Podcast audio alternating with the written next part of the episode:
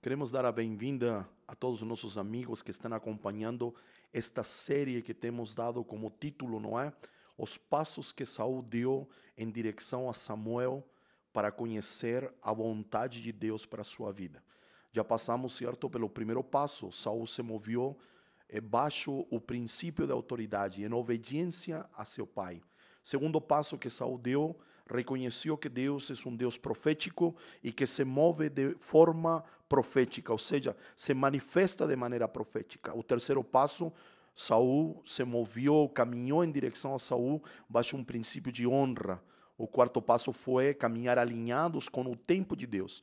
E nesta oportunidade vamos ver o quinto passo. Corresponde hoje o quinto passo que Saul deu em direção a Samuel. Este quinto passo fala de cumprir a tarefa, não é? De obedecer até o final. Antes de nós entrarmos em tema, queríamos esclarecer que nesta etapa de sua vida, eh, Saul obedeceu até o final. Sua obediência foi completa. Mas nós sabemos que no final da sua vida, não é? Esto lo relata 1 de Samuel, capítulo número 15, ele obedeceu parcialmente. Agora, insistindo, nesta primeira etapa, ele obedeceu de maneira completa, obediência total. Precisamos entender, não é, que Saul saiu da sua casa com uma tarefa, com uma missão. Qual era esta tarefa? Encontrar as jumentas perdidas da casa de seu pai. É, 1 Samuel, capítulo número 9, verso 14 ao 20, me vai relatar que Saul se encontra com Samuel e Samuel lhe dá a conhecer é, que as jumentas perdidas apareceram. Então queremos tomar esta declaração como é, indicando que Saul chegou ao final da sua tarefa, concluiu a sua missão, obedeceu o comando de seu pai de ir atrás das jumentas e não parar até encontrá-las. Perfeito? Então, é, queremos falar de obediência completa. É, o primeiro que precisamos entender que a obediência é a atitude externa de um, de um posicionamento interno. Para a obediência ter valia para Deus e ser completa, em meu interior preciso estar sujeito e no exterior vou manifestar uma ação, uma atitude de obediência. É, Saul saiu a buscar as jumentas perdidas da casa de seu pai e voltou, entre aspas, certo? Acabou sua missão quando? Quando as encontrou. É importante destacar que precisamos estar sujeitos, sujeitos a quem? Sujeitos a Cristo Jesus. O apóstolo Paulo, na introdução de suas epístolas, ele sempre se apresenta como apóstolo por chamado do Pai e de nosso Senhor Jesus Cristo. Quando Paulo aponta para o Pai, aponta para o coração paterno. Quando aponta para Cristo, aponta para seu senhorio. Então precisamos entender que precisamos estar sujeitos ao senhorio de Cristo Jesus e isto se manifestará, esta sujeição se manifestará através de uma atitude externa que nós chamamos de obediência. Nesse minuto, não é? Neste ponto, nós precisamos é, nos perguntar, não é? Fazer uma reflexão. É, quantos livros começamos e não terminamos? Quantos cursos, certo, ficam pela metade? Quantas casas nas quais nós moramos estão sem terminar? Quero que possamos entender que para que possamos ver o nosso futuro profético ir em direção à vontade de Deus, precisamos obedecer até o final. Aqui eu posso ressaltar ou trazer à sua memória a declaração do apóstolo Paulo aos Filipenses: aquele que começou em vós a boa obra, há de completá-la, há de concluí-la. Deus é um Deus de obras consumadas, de obras completas, de obras concluídas. Então, nós, como os filhos de Deus, precisamos ir até o final. Não podemos parar pela metade, não podemos é, interromper as etapas, os processos, aquilo que nos propomos para fazer. Aqui creio que se faz oportuna a seguinte pergunta: que Deus lhe tem pedido? Que ainda você não obedeceu por completo. Saiba que Deus está esperando que você conclua a primeira tarefa para Ele te dar o segundo passo.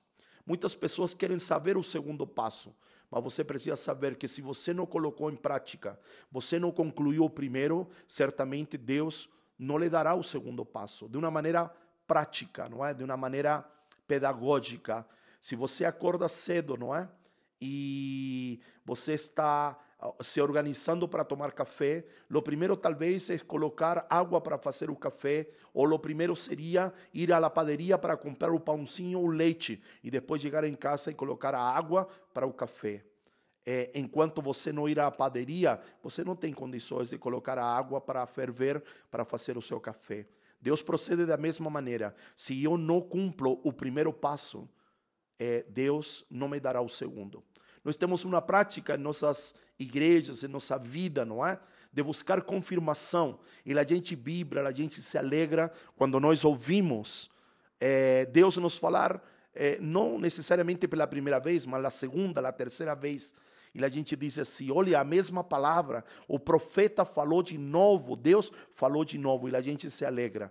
Mas na verdade, a gente deveria se entristecer, porque o pai só repete o comando duas vezes quando a gente não cumpriu a primeira vez. O Senhor traz a, a, o lembrete uma vez mais, por quê? Porque a primeira vez que ele falou, a gente não fez como ele pediu, a gente não fez como ele queria que nós fizéssemos. Então, neste dia, neste quinto passo, a reflexão é: será que eu completo a tarefa que o Senhor me dá? Será que eu obedeço até o final? Ou eu sou paralisado pelas pelos obstáculos que se apresentam, que me impedem de completar a tarefa. E nestes dias que vivemos, dias é, que Deus nos desafia com um pedido, com uma tarefa, é, com relação à nossa vida, com relação à nossa casa, com relação à nossa família. Está em tempo de começar e concluir. Está no tempo de começar o livro e terminá-lo. É começar um curso e terminar este curso. Devemos ter mentalidade de aprovado, de graduado, daquele que conclui aquilo que começa, aquilo que inicia na sua vida. Quando Jesus estava sendo crucificado, antes de entregar o seu espírito, ele exclamou: Está consumado, está concluído. Em outras palavras, completei a tarefa, completei a obra que me destes, não é? Cheguei até o final, obedeci conforme você me pediu para fazer. Esse é o máximo exemplo para que nós também concluamos aquilo que o Senhor nos pediu. Esta é a reflexão de nosso dia, é o quinto passo completar a tarefa em obediência total, porque Deus não aceita obediência parcial. Te vejo, certo, é, no, próximo, no próximo passo. Só ficam dois passos, o sexto passo e o sétimo passo. O sétimo passo vai falar de é, manifestar atos de fé quando sabemos a vontade de Deus para as nossas vidas. Antes que vivamos, que possamos manifestar atos de fé ou como em, em linguagem profética chamamos, manifestar atos proféticos que descem do coração de Deus ao nosso coração. Um forte abraço, te vejo no próximo passo.